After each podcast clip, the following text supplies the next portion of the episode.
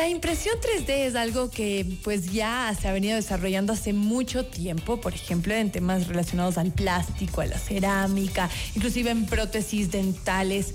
Pero esto ha dado un paso gigante y ahora, inclusive las impresoras ya pueden imprimir alimentos. ¿Tú te comerías algo impreso en 3D? Pues algo, es algo que ya es una realidad y de lo que entiendo, yo nunca he probado un alimento impreso en 3D, entiendo que el sabor es casi que exacto al alimento real. Para hablar sobre este tema y sobre todo también entender cuáles podrían ser las afectaciones y el tema de la, impresión de alimentos en 3D se empieza a, empieza a crecer, ¿qué pasaría con nosotros? Sobre todo que vivimos en un territorio en el que la agricultura es un, es un puntal importantísimo, pues hemos invitado a Elena Beltrán, directora del Centro de Investigación de Alimentos de la UTE, a quienes saludamos hoy en esta tarde. Bienvenida, Elena. Muchas gracias, Gabriela. Estoy gustosa de estar aquí y poder compartir con ustedes este tema tan interesante que es la impresión 3D de alimentos. Qué interesante. Cuéntanos tal vez y el trasfondo, hace cuánto arrancó y cuáles serían los alimentos que más podrían llamar la atención que ya se imprimen eh, actual, en la actualidad. Mira, eh, esta impresión de alimentos empieza desde 1980. Empiezan las primeras investigaciones, los primeros desarrollos. Y estos continúan y tienen una gran relevancia desde el 2010. Desde ahí se han venido desarrollando y ya hay empresas que hacen las impresoras de alimentos en 3D. Y estas empresas tenemos principalmente en Estados Unidos y en Europa. ¿Sí? ¿Qué imprimimos en 3D? Podemos imprimir fideos, eh, papillas, em, carne, como tú dices. ¿sí? Eso es lo que más me sorprendió, porque eh, por último, algo que podría, no sé, que a veces vemos en una caja por ahí, eh, no sé, cualquier producto lo, metemos, lo calentamos y ya, pero algo que es una carne o es un vegetal, eso ya, ya no sé, ya se me hace muy extremo, ¿no? Ya. Mira, em, ¿qué es lo que hace la impresión 3D? Le va a dar forma, eh, especialmente va a dar forma a un fluido, a algo que, que fluye y que va a irse como secando, va a permitir formar capas. ¿sí? Entonces, si estamos hablando de carne, vamos a tener la carne. ¿sí? O sea, nuestra carne va a estar molida, vamos a hacerle algo muy fluido de la carne, muy picadita, y luego vamos a imprimir dándole la forma que nosotros queramos. Pero ¿y cómo, o sea, cuál sería la materia prima para, para imprimir este alimento? Ya, son alimentos. Es el mismo alimento eh, que tú lo compras, entonces tú quieres una carne de res, compras la carne de res y le damos el tratamiento, la hacemos una mezcla muy fluida. Por ejemplo, las salchichas son una mezcla muy fluida antes de, eh, cuando estamos a mitad del, procesamiento de la salchicha. Ok. Sí, esto es muy fluida. Y entonces eso yo lo puedo imprimir y darle la forma y tú vas a sentir el sabor de carne con los aliños, con las con todo el sabor que le demos nosotros en la formulación. Entonces, eh, esta impresión de alimentos lo que hace es imprimir alimentos. Pero yo aparte de lo que leí que me llamó mucho la atención es que, por ejemplo, una carne impresa en 3D eh, podría ser una opción sobre todo para los vegetarianos o veganos porque habían conseguido ciertos eh, insumos, ingredientes para que tenga la apariencia, que tenga el sabor, la textura pero que efectivamente no era carne. Claro. Eh, en el caso de los veganos, lo que vamos a utilizar es soya. Entonces tenemos la soya, harina de soya, hacemos toda la, formulación, hacemos la receta si tú quieres, en donde vamos a poner saborizantes, colorantes y ¿qué va a hacer la impresora 3D? Va a imprimir dándole la, textura, dándole esa mm, la forma de las fibras de la carne. Entonces nosotros sabemos que son la carne es fibrosa, entonces va a ir imprimiendo de, de, esa manera, de las fibras una tras otra, asimilando, haciendo un símil con el músculo. ¿Y qué pasará, por ejemplo, con las frutas o verduras? Ya.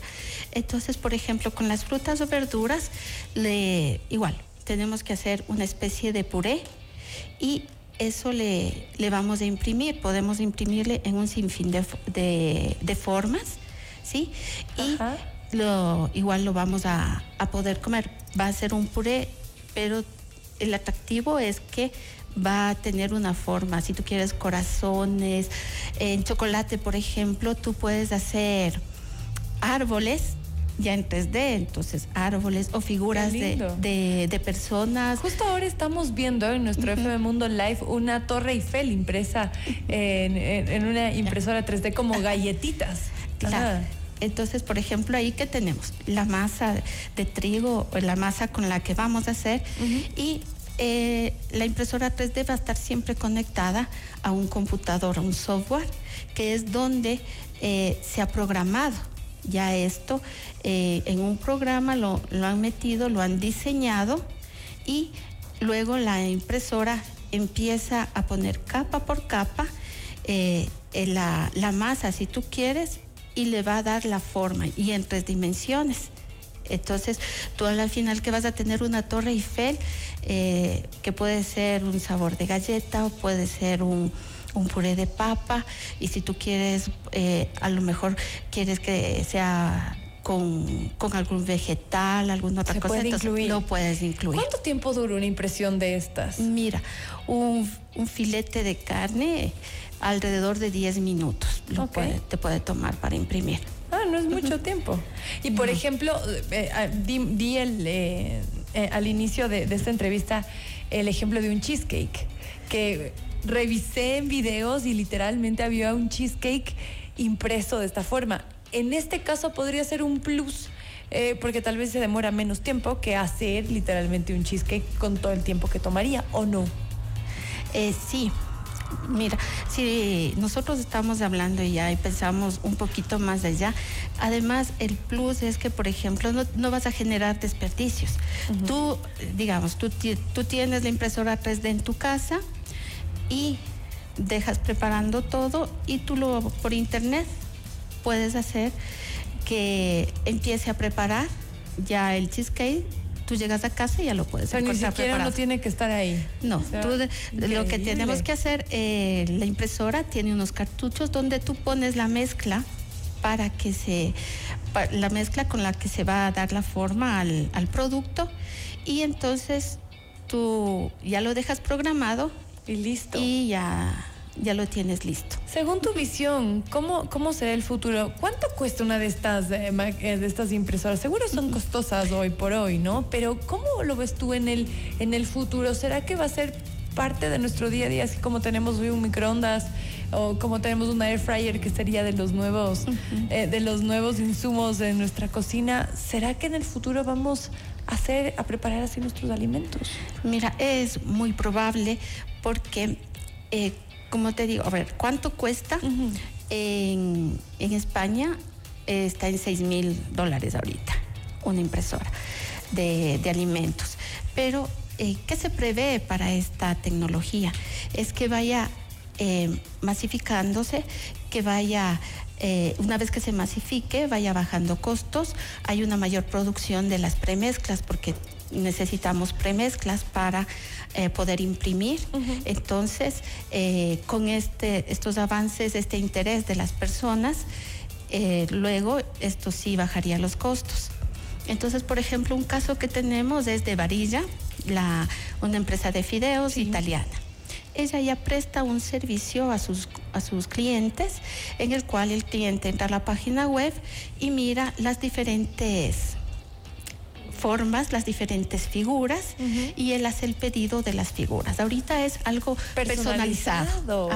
Y esa también es otra ventaja que es esto personalizado. Entonces, eh, ahorita, por ejemplo, Varilla tiene unas cestitas, corazones, y ahorita que estamos ya en febrero, están promocionando unos corazones, la palabra amor. También hecho con fideos, impresos. Qué bonito. Unas como vasijas así. Entonces es súper interesante y ya lo está eh, enviando o ya está sacando ya al, comercio y lo piden en línea y, y ya lo tienen. Entonces, yo me pregunto mucho eh, qué va a pasar, por ejemplo, con los restaurantes, ¿no? Porque cuando uno está en la casa, uno cocina lo que buenamente puede, unos más hábiles que otros. Pero claro, ya con una impresora 3D uno puede imprimir, entre los ejemplos que poníamos ahora, una hamburguesa perfectamente hecha, ¿ah? como que fuera, y con las papas fritas tal cual como la de los restaurantes de comidas rápidas que tanto nos antoja y que no nos sale igual en casa, y así varias opciones. ¿Qué podrá pasar en el futuro de restaurantes, estos sitios, cuando ya podamos en casa hacer este tipo de impresiones de nuestra comida y que tengan un porcentaje de error mínimo y que el sabor sea el exacto? ¿Qué pasará con la, toda esta el aparataje de, la, de, los restaurantes. Mira, hoy por hoy hay restaurantes que ya utilizan también las impresoras 3D, también para hacer sus figuras, todo muy exacto, todo perfecto. Pero hay una cosa importante que debemos tener en cuenta. Cuando vamos a un restaurante, vamos por la comida, pero también vamos por la compañía, por el ambiente, por las personas, la experiencia. Entonces, eh, yo pienso que esto va a ser eh, un aliado de los restaurantes y también un aliado de la familia. Vamos a tener diferentes características, vamos a buscar un restaurante, la experiencia y en la casa el sabor. También la experiencia. Y para quienes no somos tan diestros o no tenemos tanto tiempo para cocinar, ¿ustedes se imaginan que hay el aparato en la casa, se meten en la app, dicen, mmm, ¿tú qué quieres comer? A ver, y te imprimo para ti un espagueti, para ti una hamburguesa y a usted un buen bistec. Muy bien, ching. Mientras estás en el, tráfico se va haciendo, llegas a la casa y está todo perfecto. ¡Qué maravilla! Así, será. Increíble. Bueno, Elena, ha sido un gusto conversar contigo. Elena Beltrán, directora del Centro de Investigación de Alimentos de la UTE. Gracias por acompañarnos. ¿Dónde encontramos más sobre, sobre ti? Ya. Pueden entrar a la página de la universidad, ahí van a encontrar también la página del Centro de Investigación Alimentos y ahí ustedes encontrarán toda la información y cómo contactarse con nosotros. Excelente, te agradecemos muchísimo. Hacemos una pequeña pausa comercial, pero ya volvemos. Gracias.